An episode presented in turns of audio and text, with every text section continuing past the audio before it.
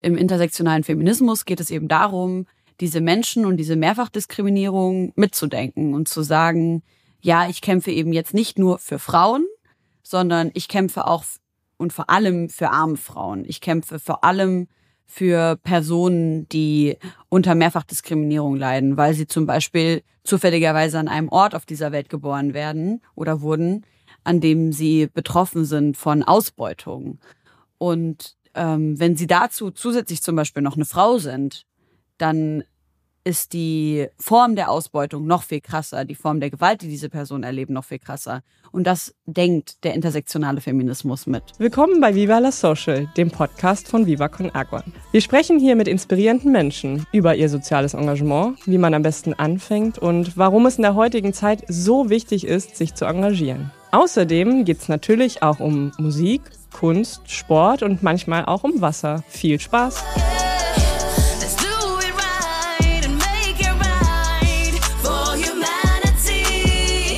Werbung oder wie ich sage, Brunnen bauen, denn alles, was wir hier erlösen mit diesem ganzen Podcast, ist ja Social Business, also kommt Viva Con Agua zugute. Deswegen Werbung, aka Brunnen bauen. Auch heute wollen wir euch ein bisschen mitnehmen in das soziale Universum der wichtigen Arbeit unseres Podcast-Partner der Personio Foundation. Wusstet ihr, dass Stiftungen sowohl privatnützig als auch gemeinnützige Zwecke verfolgen können? Die privatnützigen Stiftungen dienen überwiegend dem Interesse eines abgeschlossenen Personenkreises, also meistens eine Familienstiftung. Keine Steuerbegünstigung, da sie die dafür nötigen Kriterien nicht erfüllen. Dagegen die gemeinnützige Stiftung, wie zum Beispiel auch die Viva Con Stiftung, zeichnet sich dadurch aus, dass sie gemeinnützige, mildtätige und oder manchmal kirchliche Zwecke verfolgen. Sie sind berechtigt, Spenden entgegenzunehmen und dafür Zuwendungsbestätigungen auszufüllen. Die Mehrzahl aller Stiftungen in Deutschland ist steuerbegünstigt und deswegen werden die Begriffe Stiftung und Gemeinnützigkeit überwiegend in den Zusammenhang gebracht. Vielen Dank an Personio Foundation und viel Spaß nun mit der kommenden Folge.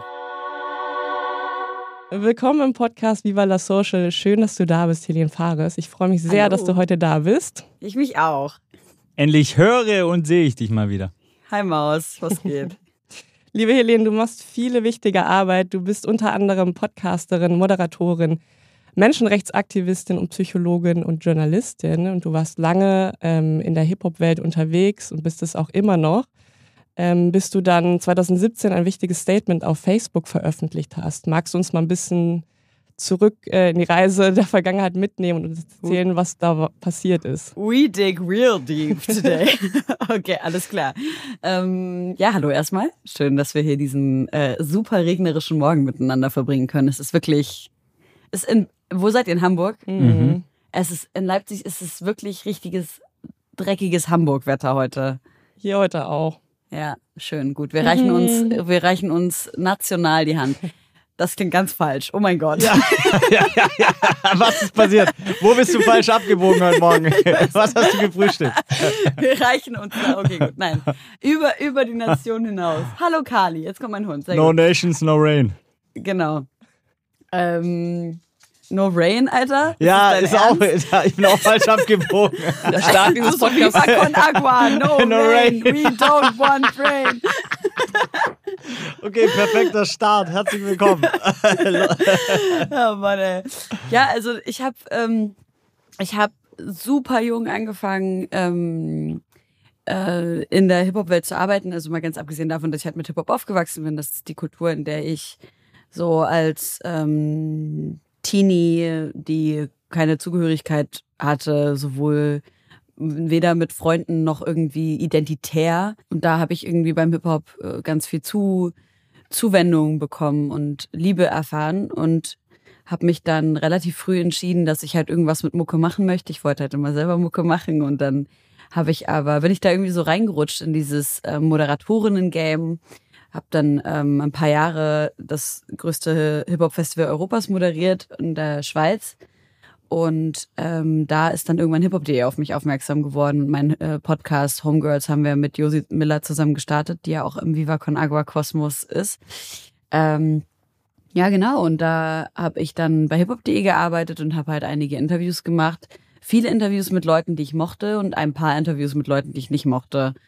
Und ähm, sowohl auf meiner Arbeit auf dem Festival als auch eben in dieser Arbeit äh, bei den Interviews sind mir einfach Sachen passiert, die ich glaube ich, als erste deutsche ähm, Musikjournalistin oder Hip-Hop-Journalistin öffentlich gemacht habe. Und zwar habe ich dann auf Facebook, weil ich gar nicht, bin gar nicht auf die Idee gekommen, das irgendeiner Plattform anzubieten, weil das einfach nicht die Zeit war, mhm. sowas öffentlich zu besprechen. Ne? Also ich glaube, das erste Mal war so ein Jahr später, dass, äh, dass irgendjemand in einem Magazin, in einem Hip-Hop-Magazin da tatsächlich drüber gesprochen hat. Ähm, genau, aber ich habe dann gesagt, so, ey, ich mache das einfach auf meinem eigenen Kanal. Ich will, dass dass äh, das möglichst zugänglich ist und äh, möglichst viel diskutiert und kommentiert werden kann. Und vor allem ging es mir einfach darum, ich will einfach, dass es rausgeht. Ja, und dann habe ich dann ein Statement drüber geschrieben, wie es mir erging, dass äh, ja vor allem in dem Jahr ist mir ähm, jemand ähm, an den Hals gegangen und hat äh, ekelhafte Kommentare gemacht. Also, der hat mich nicht gewürgt, sondern der hat meinen Hals berührt und hat äh, ähm, dumme Witze, Witze in Anführungszeichen natürlich über Oralverkehr gemacht und so. Also, es war einfach ekelhaft und da war es für mich dann genug und dann habe ich gesagt, gut, dann sage ich jetzt halt was, weil es kann ja auch nicht sein, dass da halt super viele Leute drumherum standen und keiner was gesagt hat, so, ne? Und ich glaube, ich habe da so ein bisschen was losgetreten. Ähm, äh, in der Hip-Hop-Welt, vor allem unter den Frauen. Und das war voll gut, weil wir seitdem ganz offen und viel ehrlicher darüber gesprochen haben. So empfinde ich es zumindest. Und es ist nicht immer dieses gleiche, wie ist das in der Hip-Hop-Welt als Frau, als Journalistin, als Musikerin? Und dann hast du irgendwie so drei Minuten Zeit darüber zu sprechen und hast gar keine Chance, irgendwie über was anderes zu reden, sondern einmal irgendwie in der Tiefe darüber gesprochen zu haben, war für mich wichtig und auch natürlich immer wieder. Ähm, aber dann auch genug Space zu geben, zu sagen, ey, ja, aber ich habe irgendwie trotzdem meine Daseinsberechtigung und trotzdem meine Expertise. Ähm, ich bin halt Hip-Hop-Head so und das sind äh, die Sachen, die mich daran halten, auch bis heute weiterhin in diesem Bereich zu arbeiten. Wir haben immer noch ähm, den Podcast Homegirls und wie, genau. Wie waren die Reaktionen damals auf das Statement? Ich war wirklich noch sehr, sehr jung, 2017 ey, da war ich gerade mal so Anfang 20. Und, mhm. ähm, und äh, ja, ich habe ja nie so wirklich öffentlich gemacht, wer das war. Ähm, die Einzelperson ist auch keine bekannte Person, aber es ist auf jeden Fall ähm, eine Person, die Teil einer besonders gefährlichen Gruppe ist. Ähm, und ich meine jetzt nicht äh, Hip-Hop-Gruppe, sondern ähm, einer Familie. ähm, ja, alle, die mit Rap zu tun haben, wissen jetzt, wovon ich spreche. ich, ich muss mir so auf die Zunge beißen. ja, genau. ähm, ja, genau. Und ähm, äh, die Resonanzen waren eigentlich durchweg positiv. Also es gab, das war total interessant und überraschend.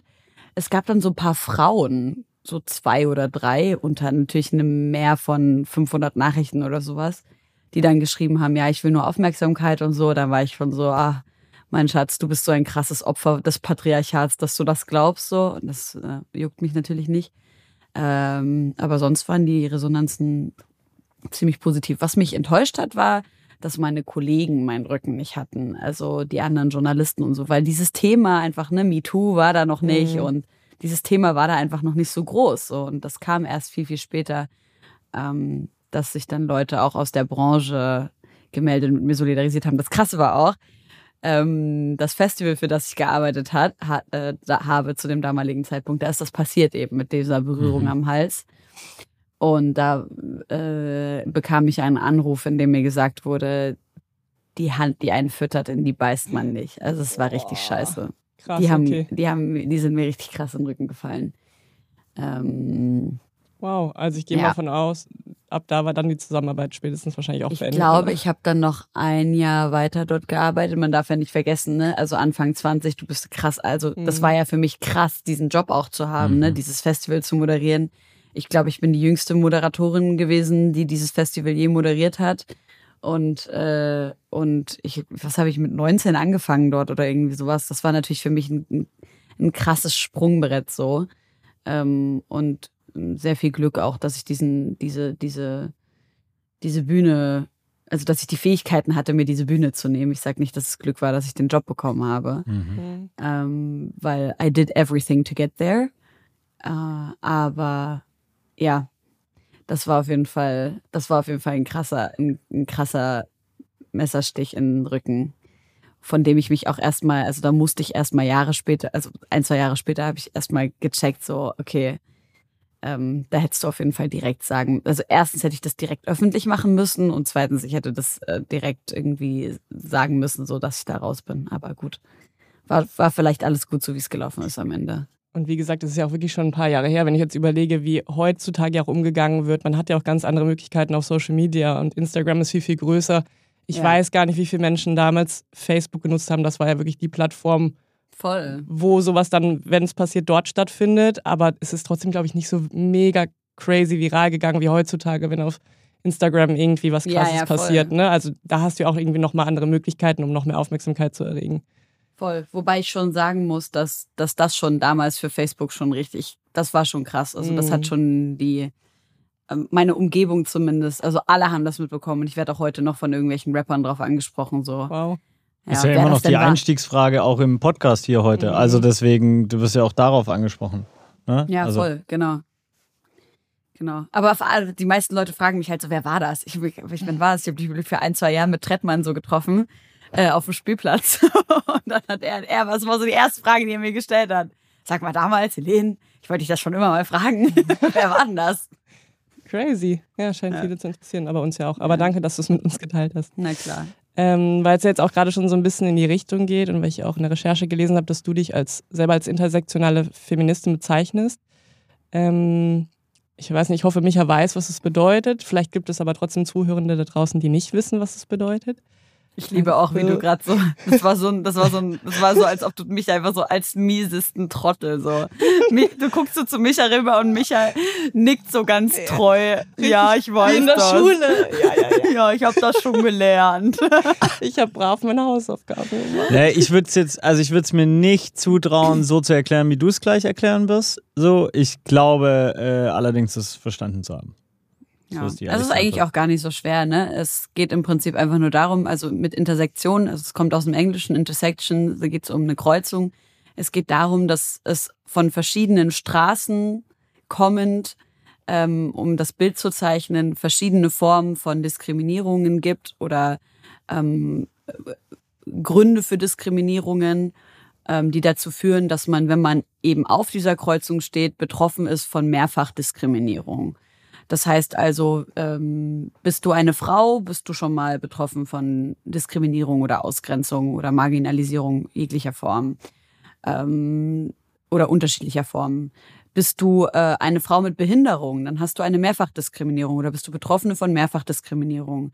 Ähm, bist du eine ähm, Transperson mit ähm, äh, sichtbarem Migrationshintergrund, auch dann bist du betroffen von Mehrfachdiskriminierung. Und im intersektionalen Feminismus geht es eben darum, diese Menschen und diese Mehrfachdiskriminierung mitzudenken und zu sagen, ja, ich kämpfe eben jetzt nicht nur für Frauen, sondern ich kämpfe auch und vor allem für arme Frauen. Ich kämpfe vor allem für Personen, die unter Mehrfachdiskriminierung leiden, weil sie zum Beispiel zufälligerweise an einem Ort auf dieser Welt geboren werden oder wurden, an dem sie betroffen sind von Ausbeutung.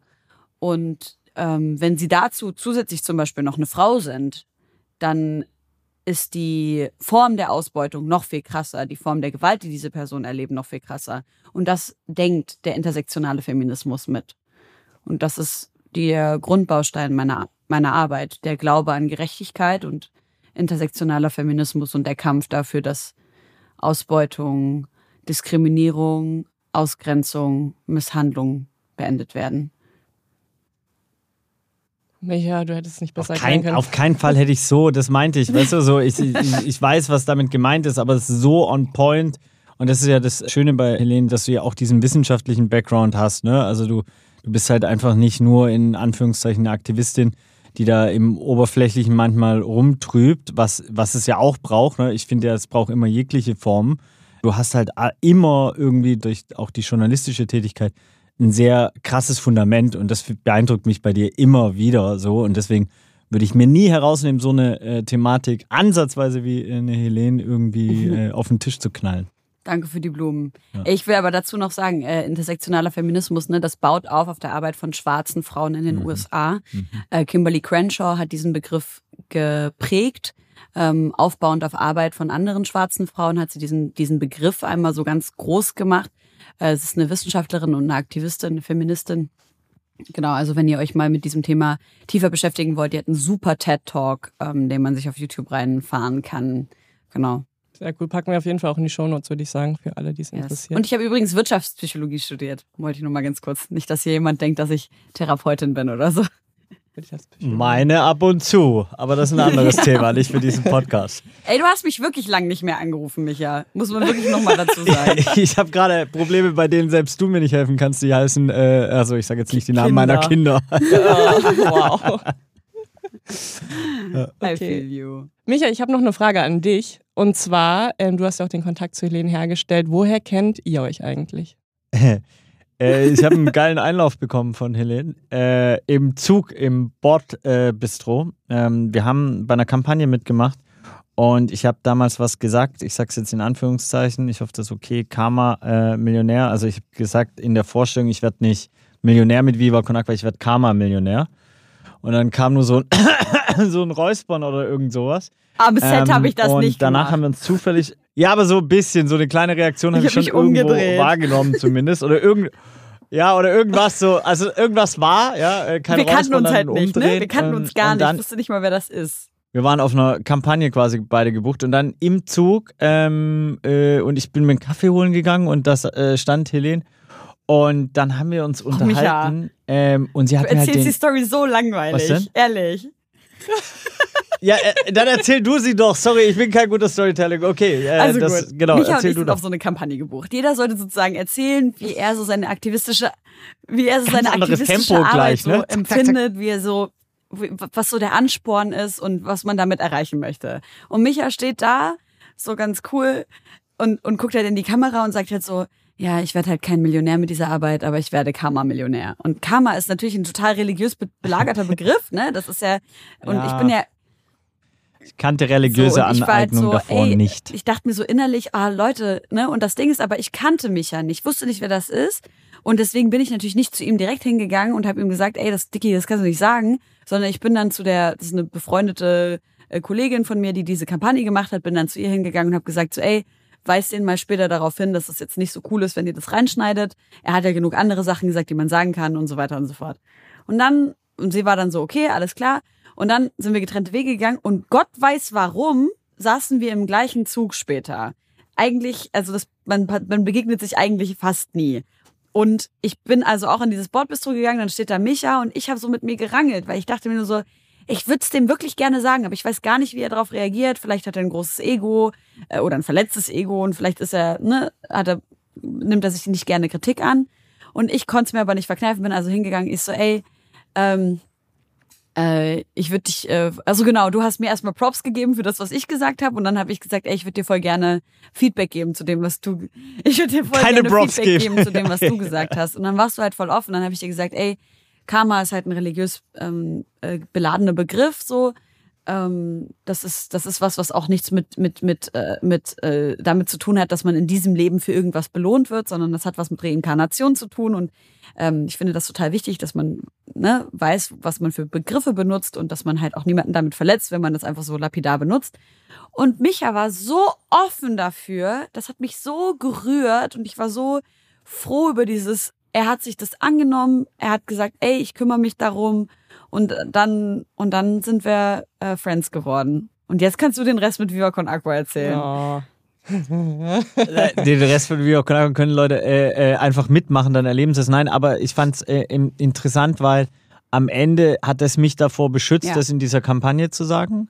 So und vor ganz vielen weiteren Fehlern. Also ich trage seitdem keine Maler mehr. Äh, so, ich weiß, was äh, religiöse Aneignung ist Was und habe du auch Leuten mehr? schon gefeedbackt. Was ist? Ich verstehe Maler. Maler ist ist, diese buddhistische so, äh, Gebetskette. Und ich habe ja früher auch mal ein bisschen meditiert und, und, und so weiter. Und, und zum Besten aller Wesen ist ja eine, eine, ähm, eine buddhistische Lehre, die auch sehr nah an diesem All-Profit-Prinzip von Mhm. Biwa Con Agua ist. So. Ähm, wo, wo man sich ja auch ähm, quasi, wo es so eine Analogie gibt und so. Und trotzdem eben, dass man nicht in äh, religiöse, kulturelle und andere Aneignungen überhaupt. Das war mir aber gar nicht bewusst und ich glaube, deswegen ist auch die Auseinandersetzung so wichtig, ähm, und kann ich nur propagieren, gebt Leuten Ja, voll, Feedback und seid voll. offen dafür. Aber genau, und deine, um deine Frage äh, komplett so zu Ende zu führen, wie wir jetzt eigentlich noch in Kontakt sind. Wir haben ja dann einfach auch weiter zusammengearbeitet und ähm, Micha flankt mir halt so Sachen von Viva Con Agua rüber und fragt halt, ob das okay ist, das so zu machen. Jetzt letzt, das letzte Jahr nicht mehr so viel, aber Ja, dann haben wir auch Ja. äh, abrupt auf Kinder den ich Sack war auch gekommen. so, ne, Micha, warum rufst du mich denn nicht an? ähm, genau, aber da halt, ähm, genau, da auch so ein bisschen in die beratende Position mit reingenommen wurden. Helene, bei Viva la Social, bei unserem Podcast, geht es ja ganz viel um das Thema soziales Engagement, Aktivismus. Wann fangen Menschen an, für eine gewisse Sache zu brennen und sich einzusetzen, sei es mit ihrer Reichweite, mit Geld, mit Zeit, mit was auch immer. Wenn du mal so ein bisschen zurückdenkst an die letzten Jahre, ähm, gab es einen Moment bei dir im Leben, wo du sagst, okay, daran kann ich festmachen, dass ich beschlossen habe, ich möchte jetzt sozusagen als Aktivistin, in Anführungsstrichen Menschenrechtsaktivistin, ähm, zu arbeiten? Oder hat sich das sozusagen Stück für Stück einfach auch aufgebaut durch die vielen Themenfelder, in denen du dich bewegt hast? Ich glaube, was schon immer in meinem Charakter verankert war, war der extrem ausgeprägte Wunsch nach Gerechtigkeit. Und das so sieht man so bei mir in jüngsten Jahren schon, also an, an den Dingen, die so meine Familie erzählen, an der Art und Weise, wie ich mich in der Schule verhalten habe und so. Und dazu kommt, dass ich in der Schule ganz krass gemobbt wurde, also so bis hin zur Morddrohung und aus der Schule rausgenommen werden müssen und so ähm, was dazu geführt hat, dass ich es gewohnt war, richtig krass die Zähne zusammenzubeißen und ri- richtig einfach Augen zu und rein so und durchhalten und aushalten. Ähm, so egal wie scheiße sich etwas anfühlt. Was natürlich nicht schön ist, dass man das lernen muss als Kind und als Teenager, aber das hat mich so ein bisschen gewappnet für die, diese Arbeit, die ich jetzt mache. Ähm, aktivistisch war ich eigentlich schon immer und politisiert auch. Also ich meine, seit äh, über zehn Jahren herrscht in meiner Heimat Syrien Krieg. Natürlich ist es äh, einfach was, also ne, wir leben damit jeden Tag. Äh, keine Ahnung, du kriegst, also die ersten sechs, sieben Jahre, jeden Tag, wenn das Telefon geklingelt hat, habe ich damit gerechnet, dass irgendjemand anruft und sagt, ja, jemand ist wieder gestorben. So und äh, keine Ahnung. Also es ist so, es ist so eine, wirklich, wenn ich da so drüber nachdenke, es ist so eine lächerliche, lächerliche Realität. Ähm, also ich kann das wirklich einfach nur so bezeichnen. Es ist einfach so absurd, ähm, was, das, für- was das für eine Lebensrealität ist, äh, damit zu leben. Und da bin ich schon in diesem sicheren Nest, äh, in dem ich gerade mich gerade befinde und bin nur betroffen davon, zu hören, dass es jemandem passiert ist und mitzufühlen, wenn es meiner Mhm. Familie schlecht geht, aber nicht davon mit betroffen, tatsächlich selber dieser Ja. Bedrohung ausgesetzt zu sein. So. Es ist so verrückt irgendwie. 2019 spreche ich mit meiner Cousine und ich habe so, ähm, ich habe Explosionen gehört und ähm, und ich hatte natürlich Angst und sie hat nur so gelacht. Sie so, mein Gott, Alter, was was ist denn mit dir los? Das waren halt irgendwelche, die haben halt irgendwo ähm, äh, Drohnen, Drohnen abgeschossen. So ist doch normal oder keine Ahnung. Ich telefoniere mit meiner Tante und ich höre die ganze Zeit so Kampfjets. Also das muss man sich mal vorstellen. Das ist so absurd einfach. Ja. Naja, wie dem auch sei. Auf jeden Fall sind das natürlich, also ne, ich bin, äh, seit ich also äh, Teenie bin, damit aufgewachsen, dass das, dass das Teil meiner Lebensrealität ist. Ich habe mich zur politischen Situation in Syrien, aber ähm, was meine aktivistische Arbeit betrifft, musste ich mich ähm, zurückhalten, weil meine ganze Familie noch in Syrien ist und ich einfach niemanden in Gefahr bringen kann. Mhm. Zumindest das ist meine Haltung gewesen die letzten Jahre und auch immer noch. Ähm, einfach weil es so gefährlich ist, glaube ich zumindest. Ähm, und dazu kommt, dass ich ja natürlich einfach aus, so aus einem Haushalt komme, was heißt natürlich, aber meine Eltern sind halt sehr politisch und ähm, haben mir sehr früh äh, Dinge erklärt und beigebracht. Ähm, und es gab aber letztes Jahr so einen Knackpunkt, als ähm, den BewohnerInnen ähm, in dem Gebiet Sheikh Jarrah in Palästina, die äh, drohte, dass, den, dass die Siedler halt das ganze Gebiet übernehmen, also israelische Siedler. Ähm, da habe ich so diese diese ganz akute, furchtbare Bedrohung wirklich das erste Mal wahrgenommen, denen die PalästinenserInnen ausgesetzt sind in, in Palästina und in ähm, illegal besatzten Gebieten. Und das war so ein Moment im letzten Jahr, an dem ich wirklich gesagt habe, okay, meine Arbeit muss sich mhm. sehr intensiv auf dieses Thema konzentrieren. Einfach weil es ähm, in der aktivistischen Arbeit in Deutschland sehr viele Möglichkeiten gibt, sich auf viele verschiedene Themen ähm, zu konzentrieren. Und viele Arbeiten sind wichtig, manche Arbeiten haben weniger Impact als andere vielleicht. Und ich glaube, dass, nicht ich glaube, ich weiß, dass über das Thema Palästina und die Menschenrechtsverletzungen und das, der Bruch des Völkerrechts, den Israel da, beziehungsweise die israelische Politik und das israelische Militär begeht, dass das äh, nicht ausreichend äh, journalistisch thematisiert wird in Deutschland, auch nicht ausreichend aktivistisch thematisiert wird in Deutschland, weshalb ich mich dann entschlossen habe, mich dieser Sache anzunehmen. Das war mir sehr, sehr wichtig und das war auf jeden Fall so ein Knackpunkt in den letzten Jahren. Du, du sprichst da was an, was, glaube ich, auch viel mit dieser Aufmerksamkeitsökonomie zu tun hat. Ne? Also gerade auch im aktivistischen, wie geht's dir, wenn Themen kurz hochpoppen ähm, ich finde auch zum Beispiel, ne, der Syrienkrieg, ja, seit zehn Jahren ist kaum noch in den Medien oder findet kaum dort statt. Ja, auch die Iran-Revolution jetzt gerade von der Relevanz, was es eigentlich hat, ja, findet fast nur im aktivistischen Social Media Kosmos statt und wird gar nicht in die breiten Medien, Tagesschau etc und die, die großen Tagesblätter natürlich gebracht. Bist du da wütend oder was macht das mit dir? Oder, oder denkst du so, okay, so ist das Mediengame, wenn es nicht Clickbait ist, bla bla bla und so, dann, äh, oder wie gehst du damit um? Keine Ahnung, also das eins, also ich würde, also ich rege mich gar nicht mehr darüber auf, wenn etwas nicht thematisiert mhm. wird. Ich rege mich darüber auf, wenn etwas auf eine Art und Weise thematisiert wird, die aus meiner Perspektive die Realität verzerrt. Zumindest meine Wahrnehmung der Realität. Und die Wahrnehmung der Realität der Menschen, mit denen ich spreche, die vor Ort sind. Mhm. Da spreche ich eben explizit vor, äh, von Syrien und explizit von, ähm, von Palästina. Ähm, das finde ich, das macht mich sehr betroffen, wenn ich sehe, wie äh, die Tagesthemen beispielsweise Postings über das Geschehen in Israel und Palästina machen. Das, ja, betroffen ist eigentlich ein bisschen euphemistisch ausgedrückt. Ich bin, mhm.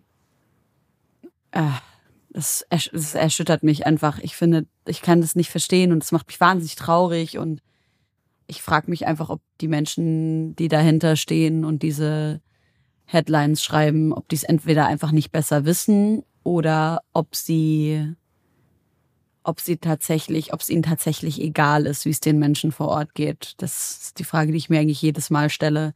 Weil wir können nicht mehr sagen, dass es, dass diese, diese, diese, dass wir diese Angriffe nicht sehen, dass wir diese Menschenrechtsverletzungen nicht sehen, dass wir das Recht, äh, Bruch, den Bruch von Völkerrecht nicht sehen. Wir können das nicht sagen. Wir sehen es. Wir sehen es auf Social Media, wir sehen es jeden Tag.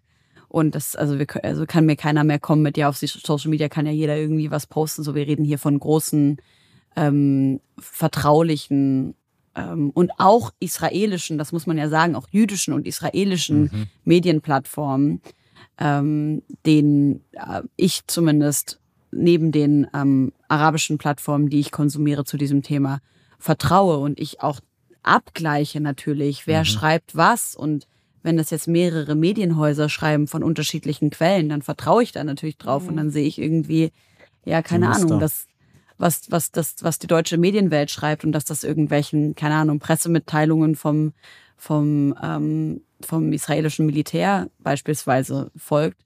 Und da sage ich mir halt so, ja, also seit wann erzählen wir denn die Geschichte des, die der Täter uns erzählt, wenn es um, wenn es um, um, um den Bruch von Völker, Völkerrecht oder Menschenrecht geht. So, da sitze ich halt einfach da und denke mir nur so, oh Mann, das macht mich so krass traurig und vor allem, macht es mich traurig, weil ich weiß, dass ich die Betroffene sein könnte. Ähm, dass, dass, dass es meine Familie sein könnte. Und das ist, das ist das, was. Ja, und genau das Gleiche habe ich aber auch, ne, mit diesem, das könnte ich sein, das könnte meine Familie sein, mhm. Wenn es um, um, ähm, um diese Menschenrechtsverletzungen an den EU-Außengrenzen geht. Da sitze ich da und denke mir einfach so, also diese Person, um die ihr euch hier gerade nicht schert, das könnte ich sein, das Mhm. könnte meine Familie sein. Also how, wieso, how, why don't you care about us? So, Mhm. why? Warum darf eine Person aus der Ukraine, Gott sei Dank, ohne Probleme in die EU kommen und kriegt in Deutschland Schutz, kriegt in Deutschland ähm, das, was sie braucht, um sich sicher zu fühlen und, und um zu funktionieren, äh, um zu arbeiten. Warum haben wir nicht die gleichen Rechte? Warum haben wir diese Schutz, äh, diese, diesen Schutz nicht? Warum haben wir, also wenn wir einmal hier ankommen, ja, Ja. die Syrer, ähm, zwar nicht im gleichen Maße und auch nicht in der Schnelligkeit, aber, aber wieso, wieso gibt es keinen sicheren Fluchtweg für uns aus Syrien? Und dass ich hier bin, ist Glück. Das ist einfach nur Glück. Ja, gut, meine Mhm. Eltern haben natürlich auch dafür gearbeitet, aber das sind alles so kleine Zahnräder, die sich irgendwann mal so verstellt haben, dass meine Eltern halt irgendwann mal hier gelandet sind, so. Und ja, ich habe in Syrien 49 Cousins und Cousinen, die, die dieses Privileg nicht haben. Und das ist ja zum Kotzen. Was ich halt wirklich so krass finde bei deiner Arbeit, ich glaube, du hast da, ich habe mir auch, glaube ich, die Tage nochmal deine Rede angeschaut. Äh, Mitte September warst du, glaube ich, in Berlin und hast im Ja. Rahmen von Fridays for Future, dem großen Ja, beim Klimastreik, globalen Klimastreik, genau. genau, eine sehr berührende ähm, Rede gehalten. Und was ich wirklich Danke. bemerkenswert finde, ist wirklich so, mh, die Arbeit, die du leistest, ist so, so allumfassend. Also ich habe das Gefühl, die Quellen, die du beziehst, du hast es ja auch gerade genannt, ne, dass du dann sozusagen auch äh, Medien konsumierst, die eben nicht aus Europa kommen oder dann wirklich dann auch versuchst, mit Betroffenen zu sprechen. Ich frage mich, wie du es schaffst in all dem, also ich merke es auch gerade, das Gespräch, also es fühlt sich auch alles so schwer an. Wie schaffst du es da selber immer wieder auch dir den Raum zu nehmen für dich und zu sagen, okay, ich trete jetzt noch mal einen Schritt zurück und gucke auch, dass es mir selber gut geht in all der Gleichzeitigkeit der Krisen, die uns umgibt. Ähm, jetzt gerade ja insbesondere, aber natürlich die Themen, die du ja schon beackerst, ja schon auch seit einigen Jahren, Syrien schon seit über zehn Jahren. Also ähm, ja, wie schaffst du es da auch auf dich aufzupassen und zu schauen, dass es dir auch bei all dem irgendwie immer noch mal gut geht, auch wenn das natürlich ein Privileg ist. Ich weiß, andere haben das nicht, die Möglichkeit, aber ja, das finde ich irgendwie noch mal interessant zu hören. Ich glaube, also ich finde es erstmal spannend, dass du sagst, dass, unser, dass du so eine Schwere gerade empfindest. Geht mir nämlich gar nicht so, weil ich habe das Mhm. Gefühl, dass ich dadurch, dass ich drüber spreche, aus diesem Gefühl Raus. rauskomme, nichts, nichts tun zu können. Das ist das, was mir in allererster Li- Linie hilft. Weil wenn ich das Gefühl habe, ich habe keine Orte, an denen ich über die Dinge sprechen kann, ähm, und dann habe ich das Gefühl, ich erlebe mich nicht als selbstwirksam. Das, äh, ähm, ja, liebe Freunde der Psychologie, googelt mal Selbstwirksamkeitstheorie, super interessante Motivationstheorie, ähm, äh, meine Lieblingsmotivationstheorie, an die ich auch sehr glaube. Ähm, ich, ich erlebe mich als wirksam in diesen Themen. Äh, ich habe das Gefühl, so wir verändern schon was.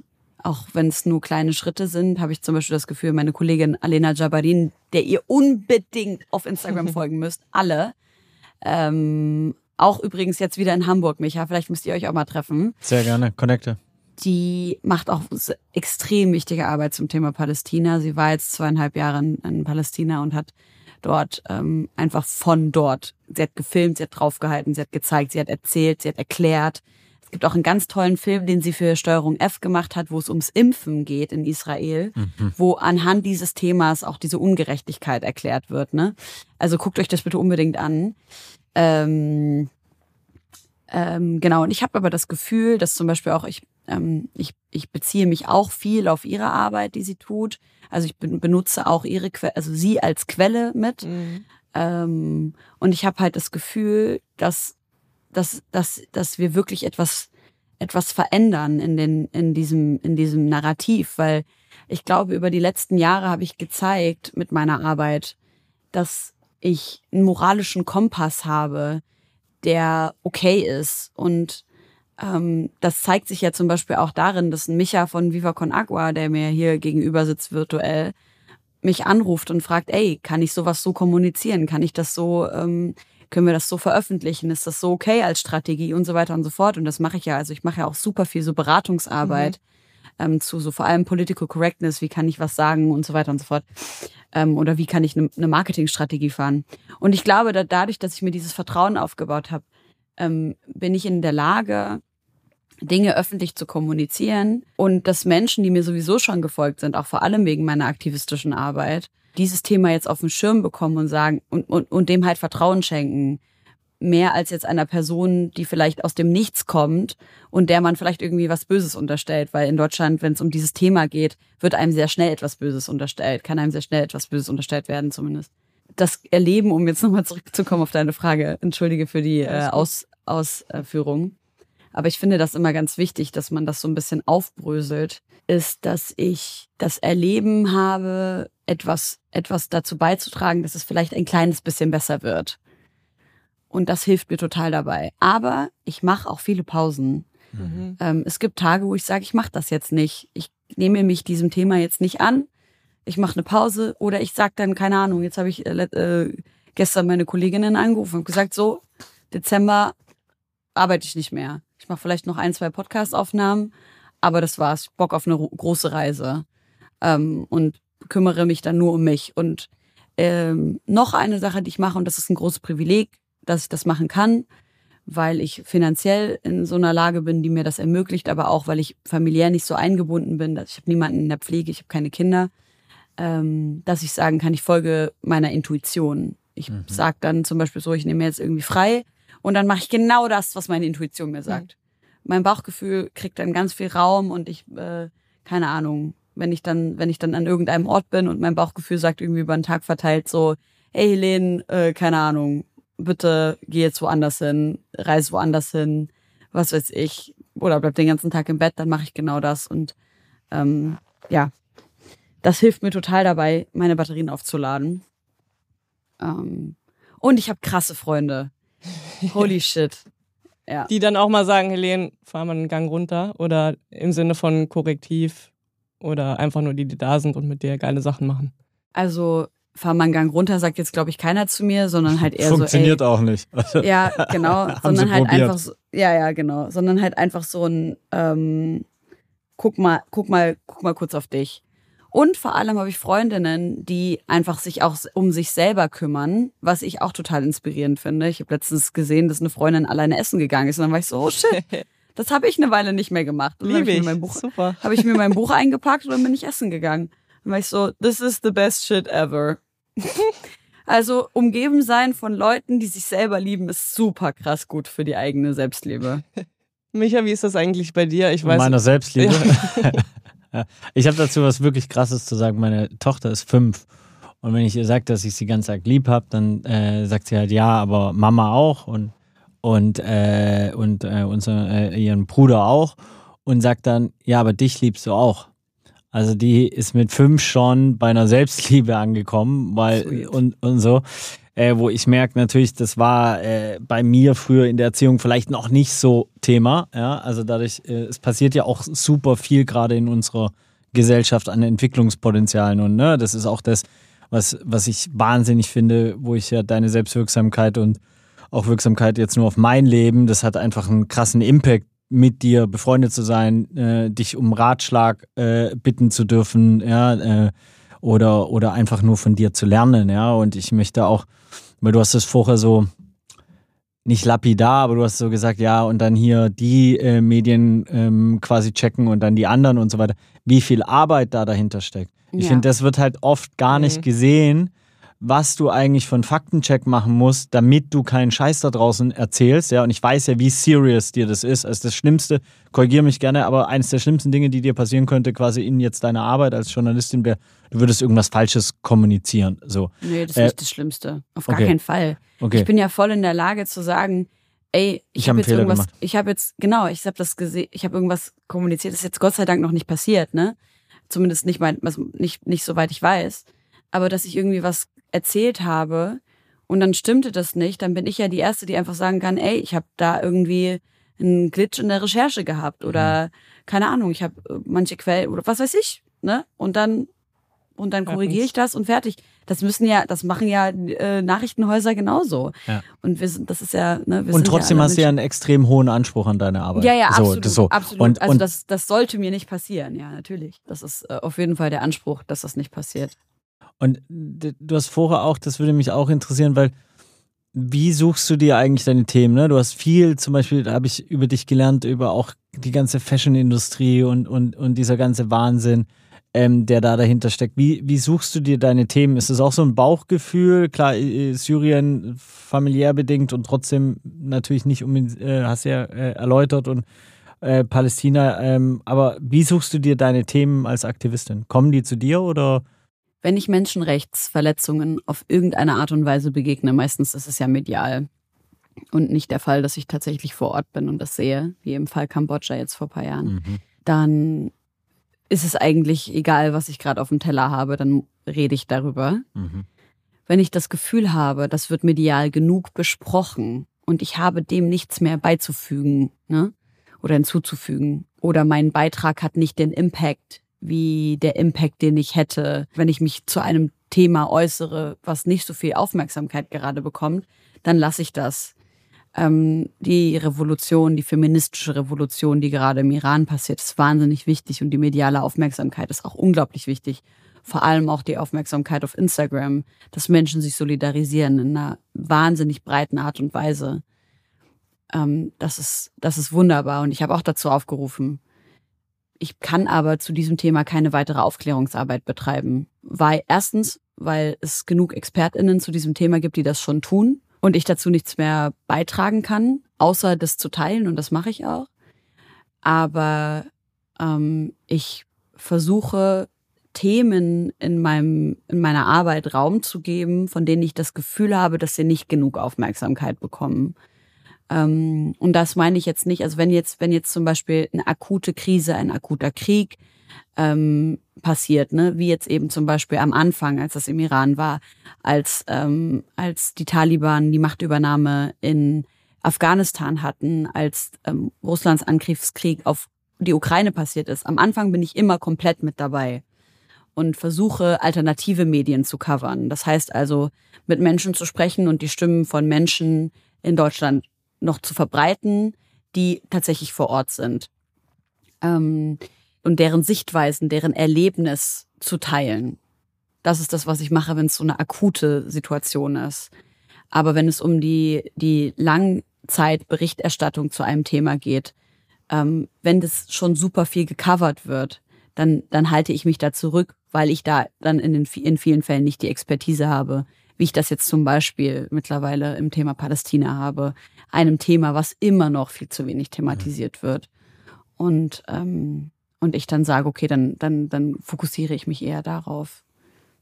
Du bist ja ähm, auf jeden Fall ein ganz krasse Shiro und Rollenvorbild. Äh, ich dieses Wort. Ich finde das Wort auch so schwierig. Feiert ihr nicht? Shiro, Alter. Warum He feierst du nicht? Ich weiß es nicht. Weil Hero ist ja auch nicht, geht's da um He? Ist es nee, wirklich. Es ist doch, also. Es ist halt einfach kein, ein Wort. Es hat kein Geschlecht, das Wort Hero Oder? für mich. Also. Ja, aber komm, vielleicht kommt, also die Frage ist ja, wo, wo kommt das Wort her? Kommt das Wort von tatsächlich, also he und dann, was heißt das mit diesem Row? Nee, das glaube ich einfach nicht. Also müsste man nochmal nachschauen. Also ich weiß halt gar nicht, inwieweit es das äh, offiziell gibt oder so. Ich weiß, dass wir bei Viva Con Aqua ähm, Bosch Heroes hatten, ja, also so, um, und da wurde ein Comic geschrieben von Davina, ähm, einer, Künstlerin, ähm, und das hieß, äh, hieß Wash Heroes. Und da haben wir dann Wash Heroes draus gemacht, um es eben nicht äh, klassisch, klassisch männlich gelesen und so weiter zu haben. Ähm, von daher fand ich das erstmal gut, dass es da ein Gegending äh, äh, gibt, also so ein Gegenstück dazu gibt, aber ich bin ja auch nur ich weiße privilegierte Cis-Maus. Ähm, so. äh, deswegen, long story short, kann ich... Cis-Maus. Ja, wenn du Maus am Anfang gesagt shout, hast. Shoutout, Shoutout an alle, Shoutout an alle äh, Etymologen, die hier zuhören. Erklärt uns doch bitte mal, woher das Wort Hero kommt. Ey, Oder wenn es wirklich von, wenn das wirklich von he und irgendwas, aber ich glaube, hero, hero, heroic, hero, heroisch, ja, heroisch. Auch, ne? Ach, das kommt bestimmt, ich glaube nicht, dass das tatsächlich aus dem Englischen und mit diesem he kommt. Ich glaube, heroisch, das klingt schon eher so, als wäre das irgendwie so was so heroisch. Findet ihr also, nicht, dass es so ein bisschen äh, griechisch oder germanisch oder sowas klingt? Ich bin ja Sprachwissenschaftler im 26. Semester scheinfrei abgebrochen. Von daher werde ich dazu keine Wirklich? Aussage tätigen. Ja klar, ich habe im se- äh, 10. Semester festgestellt, dass ich keinerlei Sprachbegabung habe im Englischen. Ähm, aber ich wollte dir eine ganz andere Frage stellen. Wir müssen übrigens ein bisschen Gas geben. Darf Ich möchte dir jetzt aber ganz kurz erzählen, woher heroisch kommt. Ja, bitte. Heros Ah. ist griechisch, bezeichnet, oh mein Gott, ausgezeichneter Mann, Ja. Edelmann, Ciao. Heerführer, Held oder Halbgott. Ja, eben. Verdammt Halbgott. scheiße. Klassischer Mann halt. Krass. Aber warum denn? Warum ist das denn ein Mann? Aber tatsächlich, okay, gut. Ey, ich nehme alles zurück. Shiro. Call me a fucking Shiro. Ja, okay. Danke. Wow. Das, dieses, dieses Datum, äh, bei Agi, me- meiner Frau, mache ich das auch manchmal. Äh, wenn ich wirklich recht habe, dann schreibe ich mir das hin, irgendwo auf. Heute war ein guter Tag. Heute war ein guter Tag. Ich hatte mal recht, ausnahmsweise. Ähm, aber es geht nicht um Recht haben, sondern es geht um Rollenbilder, Sheroes in dieser Gesellschaft. Ähm, ähm, es gibt bestimmt da draußen einige äh, äh, Menschen, die auch Aktivistin sein wollen. Ähm, früher wahrscheinlich hätte es das gar nicht als Jobsbezeichnung gegeben. So. Jetzt bin ich mir aber sicher, dass es da draußen welche gibt. Hast du Handlungsanweisungen, Tipps, Ratschläge, äh, wo du sagen kannst, ey, wenn ihr sowas machen wollt wie ich, äh, was sind die zwei, drei Steps? Weil du hast vorher so ein bisschen angedeutet, du hattest natürlich auch Glück, du hast eine Plattform bekommen, du hast dir aber auch alles erarbeitet, um dorthin zu kommen. Fand ich auch schön, dass du es genauso bewusst gesagt hast. Also nicht einfach nur, ich hatte Glück, sondern I did everything to get there. Ähm, also was ist dieses Everything und äh, was müssen Leute machen, wenn sie so sein wollen wie du? Also ich, oh, Also, ja, Wow. das wow, ja, du weißt, also wenn sie auch aktivistisch äh, tätig sein wollen als Shiro. also ich muss ganz kurz dazu sagen, Ja. Auch, also es ist bei mir Glück und Arbeit. Ja. Nur Arbeit. Äh, also ich glaube nicht an diese kapitalistische Aufstiegsromantik, dass man sagt, du musst einfach nur genug arbeiten und dann kommst du an diesen Punkt. Äh, that, that shit don't work so. Ähm, das ist leider, äh, ja, leider ein, ein Märchen, was uns erzählt wird, um möglichst, um möglichst viel zu arbeiten, um möglichst unglücklich zu sein und dann, äh, um diese bodenlose Unglückslöcher zu füllen, möglichst viel zu konsumieren. Aber, um auf deine Frage zu antworten, ich empfehle jeder jungen Aktivistin, der ich begegne, bau dir deine eigene Plattform, wenn du die Kapazitäten dafür hast. Bau dir deine eigene Reichweite. Und das meine ich, also das sage ich allen Journalistinnen und das sage ich allen Aktivistinnen. Ähm, ich finde es so, so wichtig, dass wir unabhängig sind.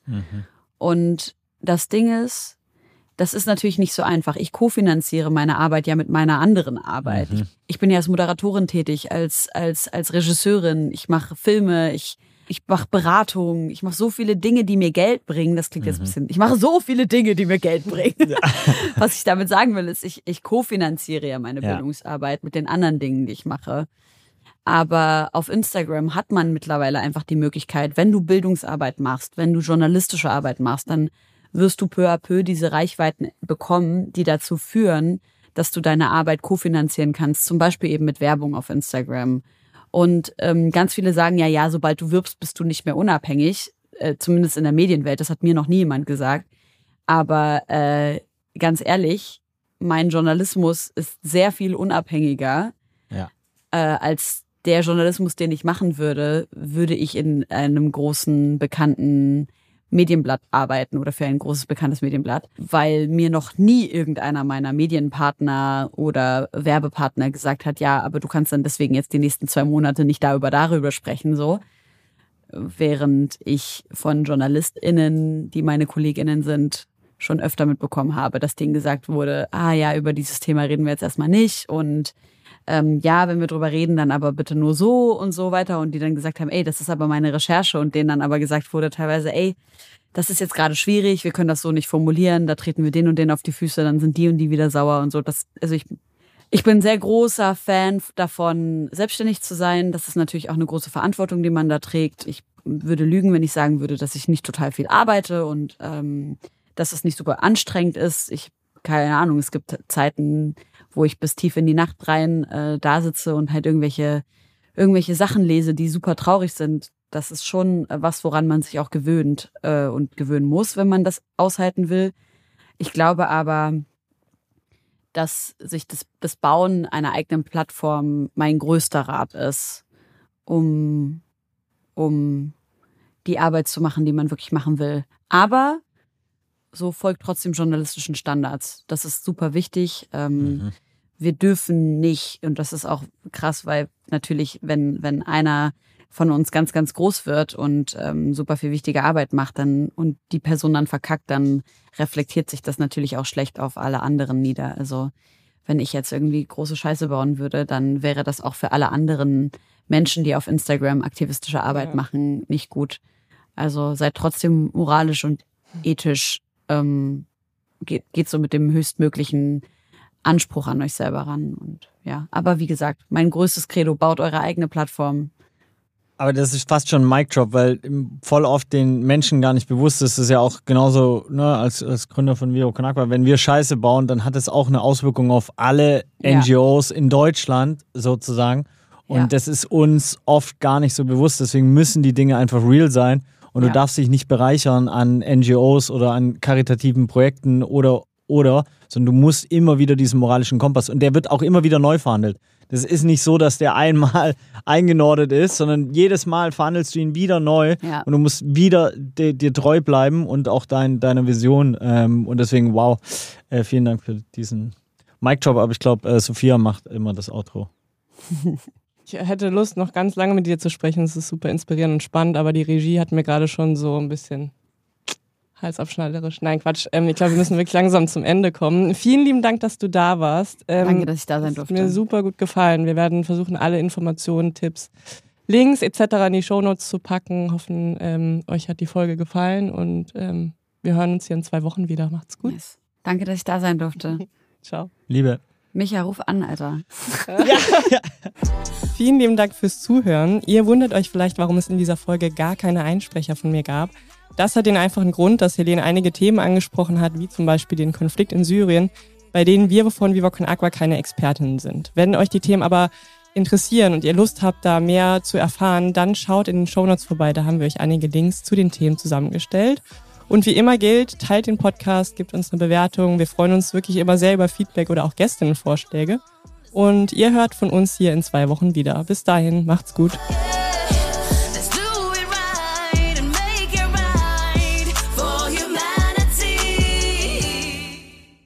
Dieser Podcast wird produziert von Podstars bei OMR.